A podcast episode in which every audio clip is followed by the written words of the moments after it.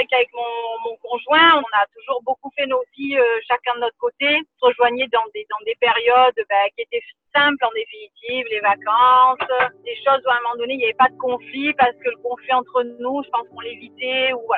Du coup, c'est vrai qu'avec le recul, on n'a pas vraiment construit d'unité à deux. Donc, ben, quand le troisième est arrivé, je te laisse imaginer. donc euh, voilà, donc en fait, ben, le euh, quasiment à la naissance euh, de ma fille a pris feu. pas facile d'être mère. Et trouver du réconfort est parfois ardu. C'est pourquoi la doctorante en psychologie Laurie Zéphir, spécialisée en santé mentale maternelle, périnatalité et attachement parent-enfant, va à la rencontre de différentes femmes et leur propose un endroit sécuritaire pour se confier sur les difficultés de leur quotidien. Une conversation authentique, dépourvue de tout jugement, qu'on entend rarement sur la place publique. Je m'appelle Jessica Brazo. Et moi, Laurie Zéphir. Bienvenue au balado. Ça va, maman? La femme qu'on va renommer Margot travaille en milieu hospitalier dans une Europe durement frappée par la pandémie de la COVID-19. Côtoyer la mort de si près lui fait réaliser son urgence de vivre et de trouver le bonheur. Elle décide donc de se séparer du père de son enfant. Bien qu'ils habitent toujours sous le même toit pour le moment, elle sait que la garde partagée viendra sous peu et l'idée de se séparer de sa fille ravive de dures émotions reliées à sa propre enfance. Euh, à la naissance, en fait, si tu veux, moi, ma belle-mère, donc la maman de mon conjoint, pour un peu placer le contexte, ils avaient une relation qui était quand même assez fusionnelle, mais euh, je pense qu'il n'y avait pas vraiment de, qu'il n'y avait pas sa place non plus en tant que mère et en tant que fils, mmh. euh, parce que aussi ils ont, bon, ils ont, ils ont leur histoire. Et en fait, ma belle-mère a fait, n'a jamais eu de fille, donc je pense que quelque part, elle a dû nourrir un peu ce rêve, un peu ce fantasme mmh. d'avoir une fille avec son fils, tu vois, un truc un peu, voilà, parce que leur, leur relation était un peu particulière. Et donc, en fait, bah, elle a voulu s'immiscer de manière assez forte. Elle s'est mise carrément en concurrence avec moi euh, sur le rôle maternel. Moi, ce que j'ai pas, ce que j'ai pas du tout laissé faire, hein, euh, vraiment, moi, je me suis mis en, enfin, voilà, ça a été tout de suite conflictuel. Et là-dedans, en fait, si tu veux, moi, euh, mon conjoint s'est pas positionné, en tout cas pas en ma faveur, plutôt en ma défaveur, en disant que bon, après tout, avec tout ce qu'elle avait fait pour nous, tout ça, c'est vrai que moi, ma belle-mère, c'est euh, bon, elle a, elle a, aussi joué le rôle d'une mère, tu vois. Donc bon, moi, euh, moi, je me suis sentie un peu trahie, quoi, par mon conjoint, par ma belle-mère. bon, faut dire que moi, après, de mon côté, la, la, maternité, c'était difficile aussi pour moi parce que c'était complètement inconnu. Mmh. et du coup, ça a mis, ça a vraiment mis le couple à sac. Ça a été le début de la fin. Si Est-ce que vous en aviez parlé à cette époque-là, tout de suite après la naissance, quand tu as commencé à sentir ce sentiment-là de trahison, ce sentiment-là d'abandon? Est-ce que vous en aviez parlé ou tu le gardais à l'intérieur de toi parce que tu savais pas trop qu'est-ce qui se passait? Alors, moi, on a tout de suite verbalisé sur le problème en lui-même. Après, mettre des, émotions dessus, c'est venu beaucoup plus tard parce que finalement, euh, moi, j'en ai pris conscience que beaucoup plus tard euh, de ce que ça pouvait représenter tout ça pour moi. Euh, lui, aujourd'hui, il a bien conscience que j'ai beaucoup souffert pendant cette période et que je me suis sentie très seule. Mais, mais il, a fallu, il a fallu attendre quelques années avant qu'en fait ce soit conscientisé par lui et moi, puis qu'on puisse mettre des mots dessus aussi, tu vois. Et là arrive la fameuse pandémie que vous avez vécue eh oui. un peu avant nous, là, en termes de confinement et tout ça. Quel effet ça a eu sur votre couple?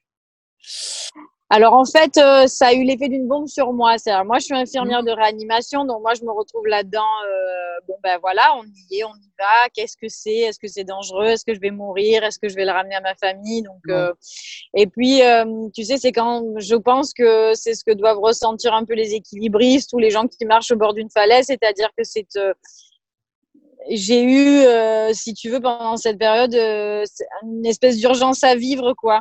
Ouais. Euh, j'étais, ça fait des années que j'étais malheureuse, que je me débattais dans ce couple. Finalement, euh, il réside en, il résonne en nous des incompréhensions profondes de par ce que nous sommes en tant qu'êtres.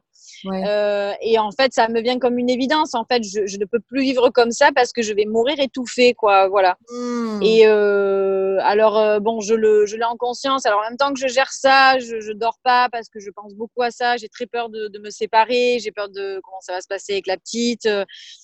Euh, et puis un jour, euh, je trouve les mots, en fait, je pense, et en lui disant, écoute, est-ce que tu penses qu'on va vivre comme ça toute notre vie? Est-ce que toi, tu es heureux comme ça? Et est-ce que, est-ce que tu penses pas qu'il faille trouver une décision, sachant qu'on avait déjà parlé de rupture mmh. plusieurs fois? Mais je pense que là, en fait, euh, on a précipité un peu les choses parce que je lui ai dit, voilà, moi, je conçois pas vivre comme ça. Euh, avec toi parce que je pense qu'on est profondément malheureux. J'avais vraiment très peur que ça, ça, soit, euh, ça soit une séparation euh, euh, brutale, bon comme ça peut exister hein, finalement la séparation. Voilà, mais moi c'était vraiment ça me terrorisait. Et finalement, euh, ben, ça résonne en lui, je pense. Voilà, alors même si lui il est un peu moins d'accord que moi, je pense.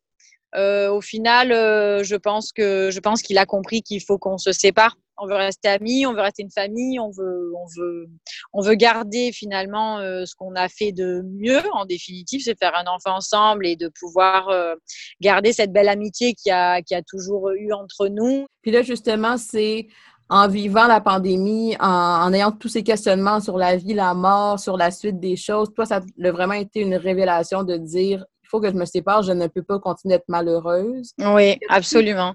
Mais est-ce qu'en même temps, en date d'aujourd'hui, tu as quand même certaines craintes, certaines inquiétudes? Je me suis posé la question à un moment de savoir si je faisais pas une bêtise, mais si tu veux, tout me confirme que non. Que physiquement, euh, philosophiquement, en fait, on, s'est perdu. Alors, euh, je fais le deuil de la relation, mais euh, les personnalités que nous sommes, sommes sont incompatibles. Ça, je l'ai vraiment en tête. Alors après, tu sais, c'est le deuil de la relation, c'est-à-dire ben euh, vivre ensemble, c'est-à-dire euh, vivre avec ma fille euh, tout le temps. Là, on va faire une garde partagée. ça va être ben, peut-être que j'aurai jamais de deuxième enfant. Ça mmh. va être plus ce qu'il y a autour, c'est-à-dire ma belle famille aussi qui était ben, des gens importants pour moi parce que moi je suis assez isolée en fait dans ma mmh. propre famille. voilà, c'est un peu des peurs en fait qui se réveillent ou d'être maman seule. Tu vois, est-ce que est-ce que je vais assurer en maman seule? Voilà, c'est tout ça qui me questionne. Mais en soi, sur le fondement, se séparer, je pense que c'est, je pense que moi, si je fais pas ça, je, je pense que je vais faire, euh, je vais me mettre à faire des crises d'angoisse. Je pense que je peux pas rester avec un homme comme euh, comme mon conjoint parce que parce que j'ai tellement, j'ai un besoin de telle de liberté. Je pense aussi de me retrouver seule, de savoir qui je suis. Et, et j'en ai assez qu'on me dise euh, ce que je dois faire, lutter, m'expliquer sans arrêt. Euh, il a beaucoup de mal avec le registre de l'émotion. Or moi, je ne suis que ça. J'apprends à l'être, j'apprends à me permettre aussi de d'être euh, émotion. Et lui a beaucoup de mal. Donc en fait, on, on raisonne mal en fait l'un dans l'autre. Euh, euh, et du coup, on se comprend pas. Ça génère beaucoup de souffrance, je pense, chez l'un et chez l'autre. Et moi, ça aujourd'hui, je le quitte parce que je veux, je veux essayer. J'aimerais bien être heureuse, donc euh, ce serait cool. Donc non, je n'ai, je n'ai pas de, à l'heure actuelle, je n'ai pas de regret sur le fait de quitter mon, mon ex-conjoint, donc. Mmh. Mais bien sur le deuil de la relation, est-ce que ça peut représenter ça? Oui, là, je suis en grande, je suis dans un passage de grande tristesse vis-à-vis -vis de ça. Ça fait partie du deuil, euh, ça fait partie du tout.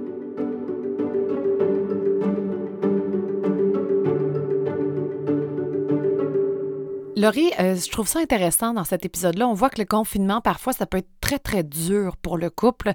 Euh, et, et, ça doit arriver pour plusieurs couples que l'épreuve fait exploser la dynamique qu'on endurait peut-être depuis plusieurs années.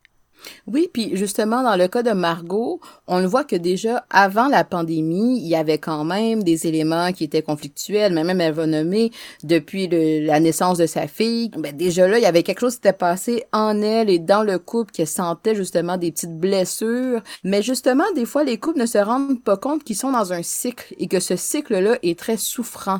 Alors, on se réveille à tous les jours et on a les mêmes patterns que j'utilise là en parenthèse. On a les mêmes patterns où est-ce qu'on répète un mode de communication, un mode de conflit, puis on continue, puis on continue. Mais ça, d'être dans un cycle qui n'est pas bercé par l'amour, par la chaleur, par l'empathie, euh, ben à un moment donné, ça finit par être très souffrant. Mm. Alors des fois, justement, il faut s'en sortir pour être capable soit d'avoir un pas de recul puis essayer de réfléchir à qu'est-ce qui se passe, ou justement, si on a vraiment l'impression qu'on qu'on étouffe comme Margot, ben là justement, on essaie d'en sortir pour se dire, il faut que je me découvre seule pour bien comprendre qu'est-ce que j'ai besoin. Pour une fois que la pandémie à quelque chose de positif. Oui, ben honnêtement, la pandémie, là, de plus en plus, je pense qu'on va découvrir que ça a amené bien mm. des choses d'intéressantes, que ce soit justement le Eh mon Dieu, je pensais pas que j'allais réagir comme ça, je réalise que euh, je, suis plus endurante au stress que je pensais, on a réussi à retrouver nos repères, ou ne serait-ce que justement, j'ai découvert à l'intérieur de mon couple que ça nous a aidé à, à, nous rapprocher. Ça va aussi avoir cet effet-là, la pandémie, sur bien des familles, là, de on a passé du temps ensemble, on s'est aimé, on s'est entraidé, euh, puis peut-être que justement, on a envie de pas tant sortir du cycle qu'on avait au niveau du couple, mais sortir du cycle qu'on avait avec la place du travail. Ça aussi, ça va arriver certainement. C'est vrai. Et ça paraît que Margot fait une psychanalyse depuis plusieurs années, surtout quand elle mm-hmm. parle de sa belle-mère, puis du lien particulier qu'elle a avec son fils, donc l'ex-conjoint de Margot. Puis je pense que dans beaucoup de familles, c'est comme ça que le cordon se coupe difficilement entre la mère et le fils. Est-ce que c'est plus fréquent avec le fils qu'avec une fille, selon toi? Je pense pas que statistiquement, on pourrait dire que ça arrive plus souvent avec le fils qu'avec la fille. Euh, justement, ça leur été intéressant de savoir, mais pourquoi ce lien-là, il est là avec la belle-maman mm-hmm. et le fils? Est-ce que, par exemple, c'est une belle-maman qui a eu de multiples fausses couches, on l'a un peu abordé là, pendant notre balado, puis que, justement, elle finit par avoir son fils, c'est très investi comme relation, elle y tient, puis justement, couper le cordon, c'est difficile. Est-ce que c'est une belle-maman qui, elle-même, avait eu des figures d'attachement qui étaient plus difficiles, donc quand elle a eu son propre bébé à elle, elle a voulu avoir vraiment une relation qui est fusionnelle. Donc, au-delà du sexe, c'est d'essayer de comprendre pourquoi ces relations-là sont comme ça. Mais je vous dirais, dans le cas de Margot, c'est surtout important, de, de, mon point de vue, euh, de comprendre pourquoi ce papa-là, l'ancien conjoint de, de Margot, pourquoi lui n'a pas considéré que peut-être qu'il y avait une limite à mettre avec sa mm. maman à lui, parce que lui aussi aurait pu la mettre. C'est pas juste la belle-maman qui peut-être avait à prendre ses distances. Lui aussi aurait pu dire, ben maintenant j'ai investi une nouvelle cellule familiale. Alors oui, on veut te faire de la place comme grand-maman, mais il y a peut-être certaines décisions qu'on veut prendre ensemble dans tout le respect et l'amour que j'ai pour toi.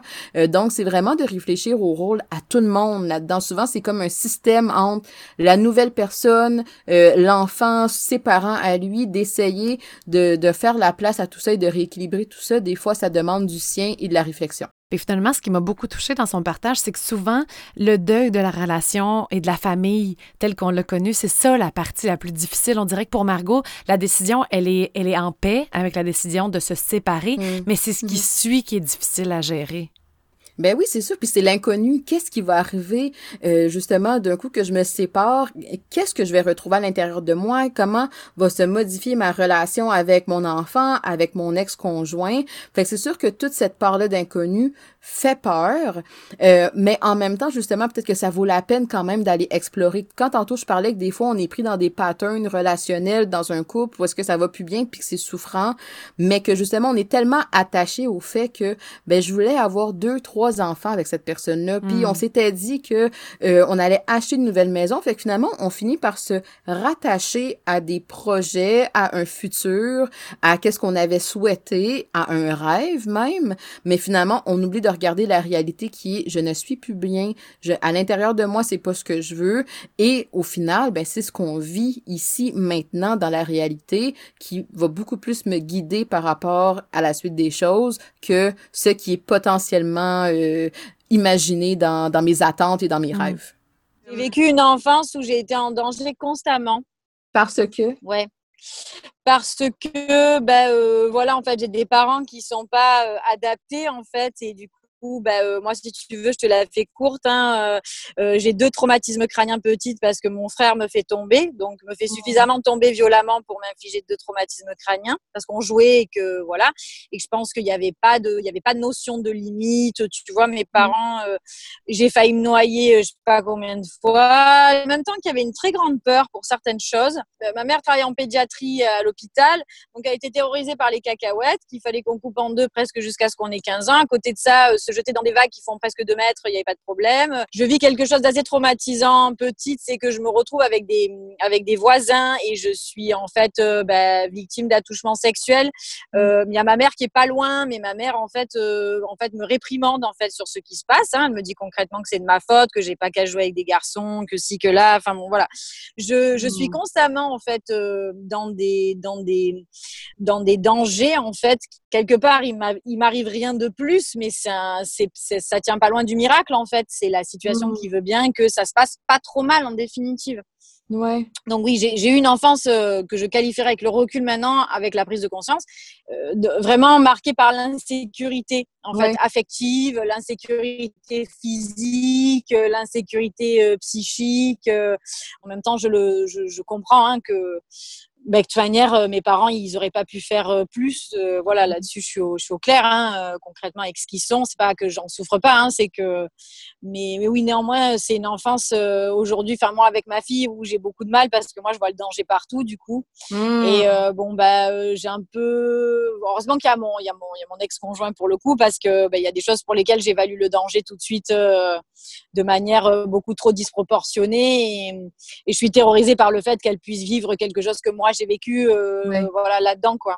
Ouais. Est-ce que tu as l'impression que cette insécurité-là que tu as vécue pendant l'enfance, quand justement ta fille arrive au monde, que toi, tu as le goût d'être maman, que tu as le goût de vivre cette expérience-là pleinement et que là, tu ressens du côté à ton conjoint une, une forme de trahison, une forme d'abandon, as-tu l'impression que tu t'es retrouvé d'une certaine façon dans cette position-là d'insécurité, mais avec ton conjoint? Oui, sans doute. Euh, alors euh, moi, ce qui me frappe, c'est de me dire, mon Dieu, j'ai un être euh, qui a besoin de moi dans son entièreté. Ça, ça se dit pas comme ça, mais c'est ce qui me vient. Et, je me sens seule en fait. Je me sens complètement dépourvue en fait. Et plutôt, que de m'aider, en fait, je me sens attaquée. Je me dis, mais en fait, c'est, oui, oui, oui, c'est oui, c'est vrai que c'est certainement de l'insécurité que je ressens. Ça représente quoi pour toi la solitude? Quand je vis de la solitude, je ressens quoi? J'apprends à vivre seule aujourd'hui parce qu'aujourd'hui, j'ai différencié le fait de vivre seule et d'avoir besoin de quelqu'un hmm. et de pas recevoir de l'aide, en fait. Mm-hmm. Euh, voilà. Donc, euh, ce que j'appelle solitude, c'est vraiment ça aujourd'hui. C'est-à-dire, euh, oui, ben, j'ai besoin d'aide et il y a personne pour m'aider. C'est ça la mm. solitude pour moi. C'est que je me retrouve avec cet enfant. Mon Dieu, mais je, je, je sais même pas ce que c'est être mère. Ma propre mère n'a pas été une mère avec moi. Moi, j'ai une grand-mère, mais une grand-mère, c'est une grand-mère. Euh, et en fait, euh, je vois les autres se débrouiller tellement bien. Moi, j'ai peur, je stresse, tout me fait peur. Je me dis, mon Dieu, je vais tout rater, je vais tout faire mal. Je suis une mauvaise mère. Ce qui me vient tout de suite, et c'est comme ça que je démarre mon, mon analyse psychanalytique, c'est euh, si je disparais, euh, comment est-ce qu'elle se souviendra de moi? Et en fait, ça me, même maintenant, tu vois, ça me, bon, je me contiens, tu vois, mais ça, ça m'émeut parce que, parce qu'en fait, euh, cette pensée me met dans un état de tristesse, mais de vraiment de, de c'est presque de la mélancolie en fait que je ressens à ce moment-là, alors que. Parce que quoi? ben, je sais pas, parce que c'est comme si je, je, venais, de, je venais de, de, faire la plus belle chose de ma vie. Alors, ma fille, j'en suis dingue, je l'aime. Enfin, bon, euh, voilà, enfin, hmm. c'est beau d'avoir un enfant, c'est tellement fort, c'est tellement puissant. Mais, mais en même temps, euh, en fait, j'ai aucun repère, en fait. Je, je suis. Euh, et je sais pas pourquoi, je pense, euh, c'est fou, hein, je, je, pense à disparaître. Je me dis, si je disparais, qui va l'élever? Mon Dieu, quand je regarde autour de moi, je suis terrorisée. Je me dis, mais je peux pas mourir, mais si je meurs en plus, elle se souviendra pas de moi comme je l'aime, en fait. Voilà. Hmm. Que je l'aime fort, vraiment, et que, et que je voudrais pas qu'elle le perde, ça. Euh... Si tu disparais, que ta fille se rappellerait pas de tout l'amour que tu lui as donné, que tu portes pour elle, ça vient de où? Je euh, sais, je sais pas vraiment euh, d'où ça peut venir. Écoute, ça, je pense c'est en lien avec, euh, je pense ça parle peut-être de ma propre de ma propre relation avec, sans doute avec ma mère. Hein. Ma mère, je pense qu'elle n'a pas été capable de m'aimer dans mes besoins. Moi, j'entends, moi, je suis une enfant je suis une enfant qui est très remuante par rapport à moi. Moi, je suis la cadette. Donc, mon frère aîné, je pense, a une, espèce de forme d'évitement. Donc, euh, pour lui, euh, survivre à mes parents, c'est on rentre pas dans le conflit, hmm. on, fait ce qu'on demande. Moi, tout de suite, je, suis, mais je pense que de, même, même nourrisson, je rentre dans le conflit. Je dois hurler, je dois être remuante. Je ne me laisse pas faire. J'appelle, je demande de l'amour. Peut-être que ça, cette puissance-là, je l'ai pas senti. D'ailleurs, euh, les gens qui font, euh, voilà, qui encensent leur mère, qui disent mon Dieu, mais comme j'aime ma mère, euh, c'est une énigme pour moi. Je sais hmm. pas comment on aime sa mère fort comme ça parce que ben moi en fait l'amour que j'ai fort comme ça c'est pour ma grand-mère. Ça l'a laissé quoi en toi le fait de j'ai l'impression que ma mère ne m'a pas aimé suffisamment ou qu'elle n'a pas suffisamment compris à quel point j'avais besoin d'elle, de sa présence? Qu'est-ce que ça l'a laissé en toi? Bah c'est bah c'est le vide hein, c'est ma mère hein, je veux dire bah je fais je fais une analyse pour ça je pense hein, c'est euh, c'est terrible de pas être aimé par sa mère. Je pense que ça c'est euh, ça c'est le manque de ma vie hein, ça il faut que j'aille alors je vais apprendre à, à le parer je vais apprendre à, aller au-delà mais je pense que ça reste euh, concrètement par rapport aux enfants qui ont été aimés, euh, j'ai une jambe en bois euh, au lieu d'avoir euh, deux jambes normales. Enfin, Mm. on n'est pas pareil. On est marqué par le manque d'amour, on est marqué par du coup l'insécurité, on est marqué par la, confi- la non-confiance en la vie. euh, je veux dire, voilà, j'ai appris à sortir de- du bois, quoi, presque. J'étais un animal sauvage? Il y a quelques, il y a même pas quelques années de ça, parce que ben, comment faire confiance en la vie, en l'amour? On dit l'amour, l'amour, c'est beau. Oui, oui, oui, oui, c'est beau, mais il faut- enfin, c'est c'est- des fois c'est étrange pour moi. Euh, tu vois cette résonance de l'amour. Ouais. Et, et en fait, ce qui fait, euh, ce qui fait complètement bloc euh, par rapport à ça, cette conception que j'ai de la vie, c'est, c'est, c'est que le jour où j'ai ma fille, je l'aime, mais je l'aime, Mm. mais je l'aime de, à la folie. Et je, et je me dis aussi peut-être pourquoi moi j'ai pas eu ça, pourquoi elle m'a pas aimé comme ça, tu vois. Ouais. Maintenant que je le vis en tant que mère, qu'est-ce qui s'est passé? Est-ce que je suis pas aimable, tu vois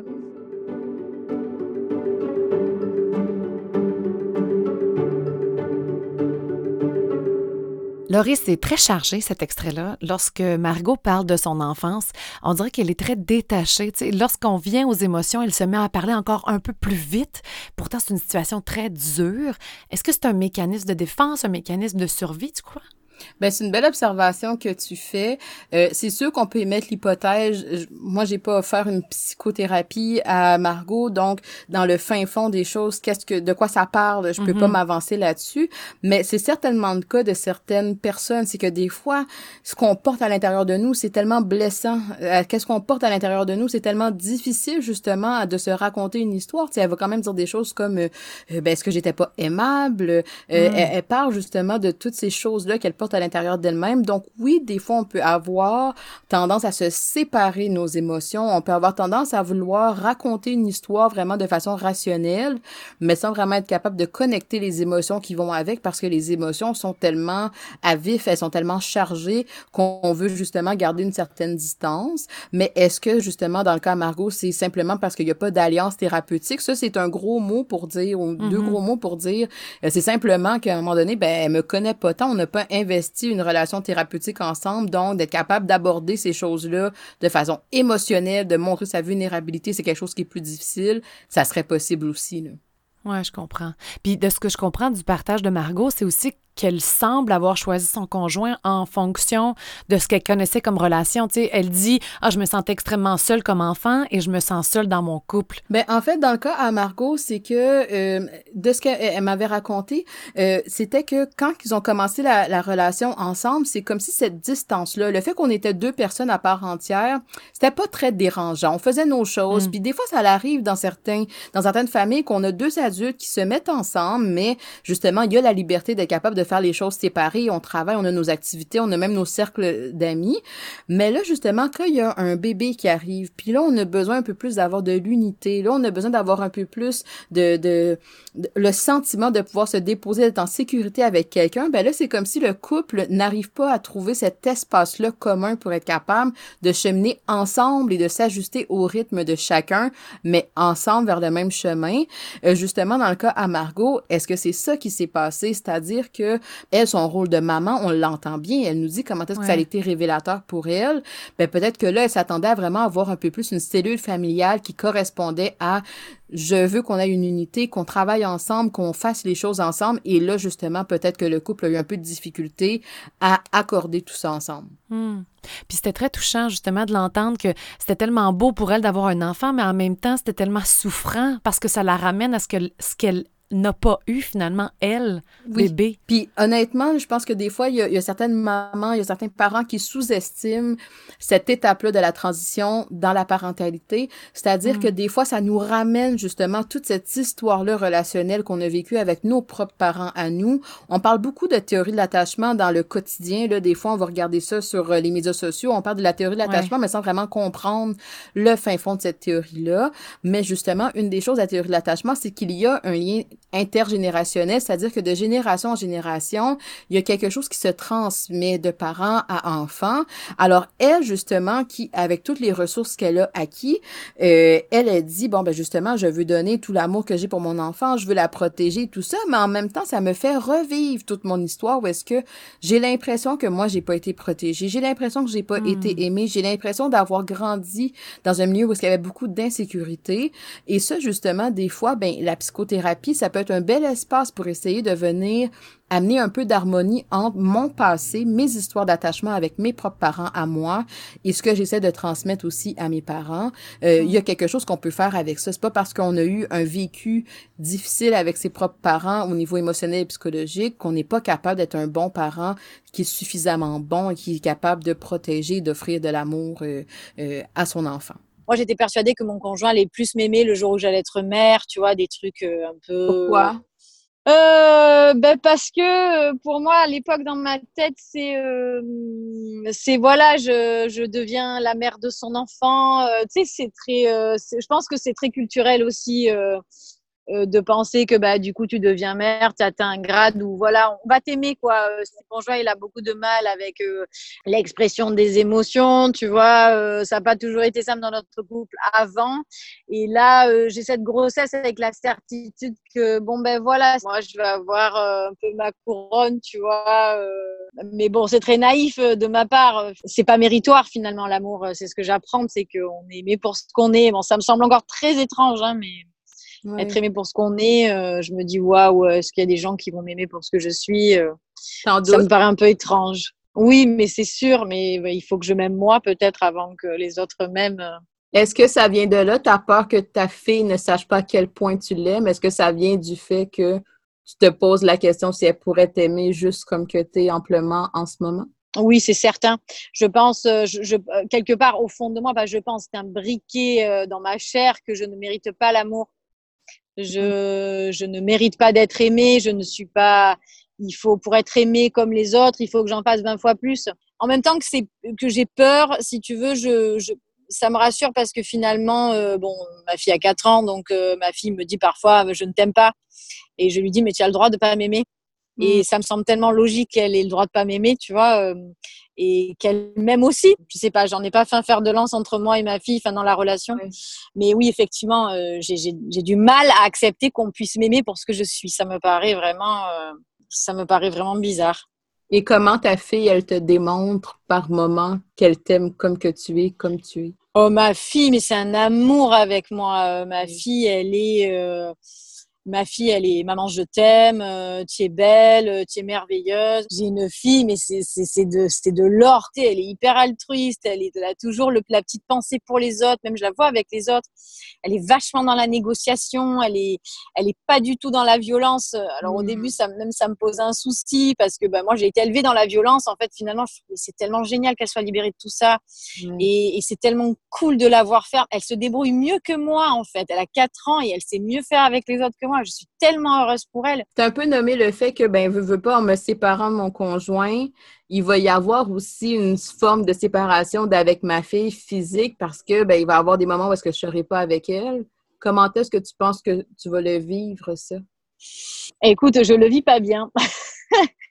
je le vis très mal parce que ben, ma fille, je, le, je l'ai bah, je l'ai élevé, hein, je l'ai eu avec moi tout le temps, tout le temps, tout le temps. J'ai travaillé de nuit, je travaille toujours de nuit pour ça, hein, pour vraiment être très disponible auprès de ma fille. Après, moi, j'ai pas de relais, j'ai pas de parents qui viennent m'aider. Et bon, là, euh, son père a pris un peu le relais parce que bon, ben moi, avec la pandémie, même avant, on avait pas mal de travail. Euh, et bah oui, bah j'ai du mal, hein, mais en même temps, je me dis qu'elle a 4 ans. En même temps, aujourd'hui, je la sens forte et euh, et je me dis que bah, aujourd'hui, il est temps aussi qu'elle quitte maman et qu'elle aille. Euh, bon, maman, elle sait qu'elle est là. je, je, lui ai apporté une socle de sécurité affective qui va lui permettre de découvrir le monde. J'ai commencé la question en, en te demandant comment est-ce que ça, ça t'affectait toi? Et ta réponse a vraiment été dans la protection de ta fille, comment est-ce que tu pensais au développement de ta fille et tout, mais j'arrive pas à savoir, toi, qu'est-ce que ça te fait vivre? Quand tu anticipes le fait que des fois, ma fille va aller voir papa, puis avec belle-maman, que des fois, j'ai des petits accros, puis que moi, je vais être seule, je vais être confrontée à ma solitude sans ma fille, cette fille qui me donne le reflet de moi-même, qu'elle m'aime, comment tu penses que tu vas réagir à ça? Ben, je pense que ça, ça, oui, ça risque d'être difficile et en même temps, je pense que c'est pour ça que je me sépare, c'est que j'ai vraiment besoin, j'ai vraiment compris qu'en fait, euh, si je veux être heureuse, ça doit passer par moi. Ouais. Euh, ça doit pas passer par un rôle, ça doit pas passer par euh, par, euh, par, par les autres en fait. Il faut vraiment que ça vienne de moi ouais. et qu'en fait euh, même moi en fait je reste dépendant de l'autre qui me renvoie du positif ou du négatif et quelque chose de très inconstant. Ouais. et en définitive il faut qu'en fait je j'épaisse mon socle ou que je le crée ou enfin bon, je sais pas, ce socle-là qui va dire ben je voilà, je je suis qui je suis et, et ça je pense que c'est pour ça aujourd'hui je me sépare et peut-être c'est pour ça aussi, euh, sachant, euh, sachant ce que ça allait impliquer, c'est-à-dire une garde alternée, c'est-à-dire bah, du temps pour moi, peut-être de la, du temps seul, euh, bah, pour forcément faire quelque chose. Oui, je pense. Alors après, ça va être dur, hein, je pense. Ça va, c'est pas un truc qui me, qui me ravit, ravit. Mais tu vois, il y a de nouveaux sentiments qui naissent chez moi, c'est-à-dire la dernière fois, j'ai toujours tendance à faire venir beaucoup de monde à la maison. et ben la dernière fois, j'avais envie de rentrer avec ma fille, d'être tranquille tu vois, d'aller la coucher, puis d'aller rester tranquille moi sur le canapé. Et ça, c'est nouveau chez moi. Je vois de plus en plus qu'il y a des beaux apprentissages à te découvrir là-dedans aussi. Ben ouais, j'espère. Écoute, je suis bien entourée parce que au travail finalement, bon, ce Covid, il nous, il nous, il nous scinde beaucoup. On est une équipe où on devient très solidaire, où on est comme une espèce de famille en définitive. Vraiment, ce Covid, il a, il a renforcé ça chez nous. Et, et je suis très appréciée pas pour euh, l'infirmière, bon, pour l'infirmière que je suis, mais je suis très appréciée pour pour qui je suis. Et si tu veux, comme je le vois pas dans leurs yeux, parce que même même s'ils me le disent, j'arrive pas à m'en convaincre. Je sais que ça c'est un chemin qu'il faut que je fasse seul, quoi. C'est mon, mon, petit chemin de Compostelle, quoi. Il faut que je parte, euh, je parte dans, à ma propre découverte et il faut que j'accepte, que je, je me découvre en fait finalement, que je j'apprenne par moi-même qui je suis, pas par les autres en fait.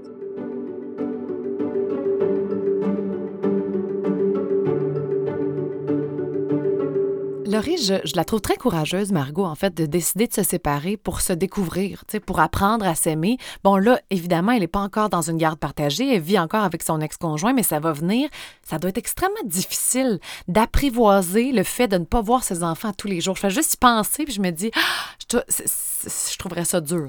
Oui, puis c'est sûr que le processus de séparation, c'est généralement pas une étape qui est si facile que ça. C'est sûr que dans certaines familles, ça se passe de façon plus conflictuelle, puis dans d'autres, ça se passe un peu plus en douceur et tout. Peu importe euh, dans quelle situation qu'on est, s'il y a des parents qui ont vécu une séparation dernièrement ou même avant, c'est quand on réussit à trouver un, certain terrain d'entente dans la coparentalité, de se dire, écoute, moi j'avais certaines choses à aller rechercher au plan personnel, puis dans le couple j'étais pas capable de d'exprimer ça, de, de, pouvoir le développer, alors je fais mon bout de chemin seul, mais on peut quand même rester une unité familiale, on peut quand même mm. essayer de demeurer des parents qui sont ensemble pour le bien de nos enfants. Ça fait en sorte que oui, il y a peut-être cette partie-là parce que c'est difficile, je m'ennuie de l'autre, je m'ennuie de mon enfant lorsqu'il n'est pas à la maison, mais en même temps, je fais confiance qu'il est entre bonnes mains. Je fais confiance qu'en ce moment, il vit aussi euh, des beaux moments avec euh, son, papa ou sa maman. On arrive un peu à venir apaiser cette inquiétude-là qu'on a à l'intérieur de soi et au petit à petit, ben finalement, on finit par euh, retrouver nos repères aussi là-dedans. ben quand je suis avec mon enfant, on a cette dynamique-là, et quand je suis seule, on a une autre dynamique, et j'arrive à être relativement bien dans ces deux dynamiques-là. C'est un peu l'objectif à long terme. C'est sûr que des fois, ça prend un peu plus de temps, mais c'est euh, quelque chose vers lequel on peut essayer de tendre. Puis évidemment, il y, a, quelque chose qui est venu me fendre le cœur, tu sais, quand elle parle de sa fille de 4 ans, qui dit Ah, maman, je t'aime pas. Puis que pour elle, pour Margot, ça fait plein de sens. Tu sais. Puis mm. ma fille a 4 ans et elle me dit la même chose. Puis j'ai pas vécu ce que Margot a vécu, mais quand même, ça fait mal. Donc, je peux même pas imaginer quand ça correspond avec ton défi. Euh, elle le dit très bien, là, que c'est son défi dans la vie. Là. Elle n'a pas été aimée par sa mère. C'est quand même difficile de faire la part des choses entre bon, ton enfant a le droit de pas t'aimer, mais tu le sais qu'il pense pas vraiment, tu sais. Oui. Ben justement, tu viens de nommer l'élément qui, qui vient un peu euh, expliquer le tout, c'est je sais que mon enfant a dit ça parce qu'il était en colère, parce qu'il était triste, et il a le droit d'exprimer d'exprimer cette colère-là, même si à l'intérieur de moi, je sais que ce n'est pas vrai. Et des fois, il y a peut-être certains parents qui le prennent tellement au sens du, tu sais, vraiment littéral du terme, que là, ça vient vraiment là, chercher une émotion en eux que eux-mêmes se fâchent, eux-mêmes sont attristés euh, parce que justement, ils arrivent pas à départager la partie de mon enfant est tellement en colère qu'il m'a dit ça parce qu'il voulait venir me piquer exactement où est-ce que euh, il, pensait là, que ça allait venir m'affecter.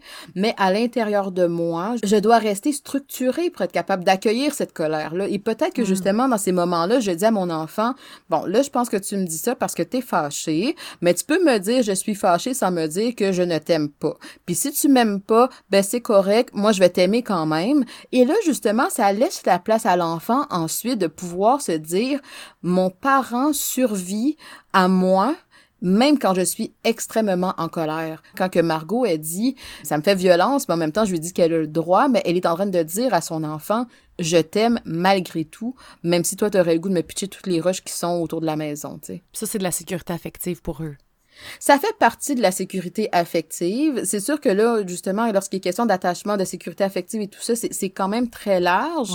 En fait, c'est d'être capable de, de montrer à l'enfant que on est là. Tu sais, on est là comme parents, on est solide et que eux, alors qu'ils vivent un, des grosses périodes de turbulence émotionnelle à l'intérieur de eux, ben qu'il y a quand même quelqu'un qui est là pour leur donner un encadrement affectif puis de mm. dire écoute, même si toi à l'intérieur de toi là c'est chaotique puis c'est déstructuré, moi je suis là je suis solide puis je vais être ton repère dans ces moments-là.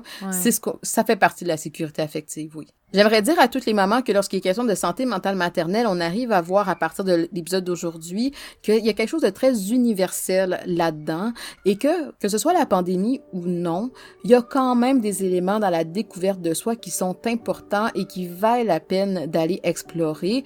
Peut-être qu'au fil des épisodes que vous avez entendus en écoutant d'autres mamans, vous avez réalisé beaucoup de choses par rapport à vous-même. Il y a quelque chose de très beau et de très doux dans cette découverte-là de soi. Et si vous avez l'impression que c'est plus difficile par moment, ben c'est correct de demander de l'aide aussi. La vie, elle est trop courte. Hmm. La vie, elle peut s'arrêter à n'importe quel moment. La vie, c'est ici et maintenant qu'on la vit.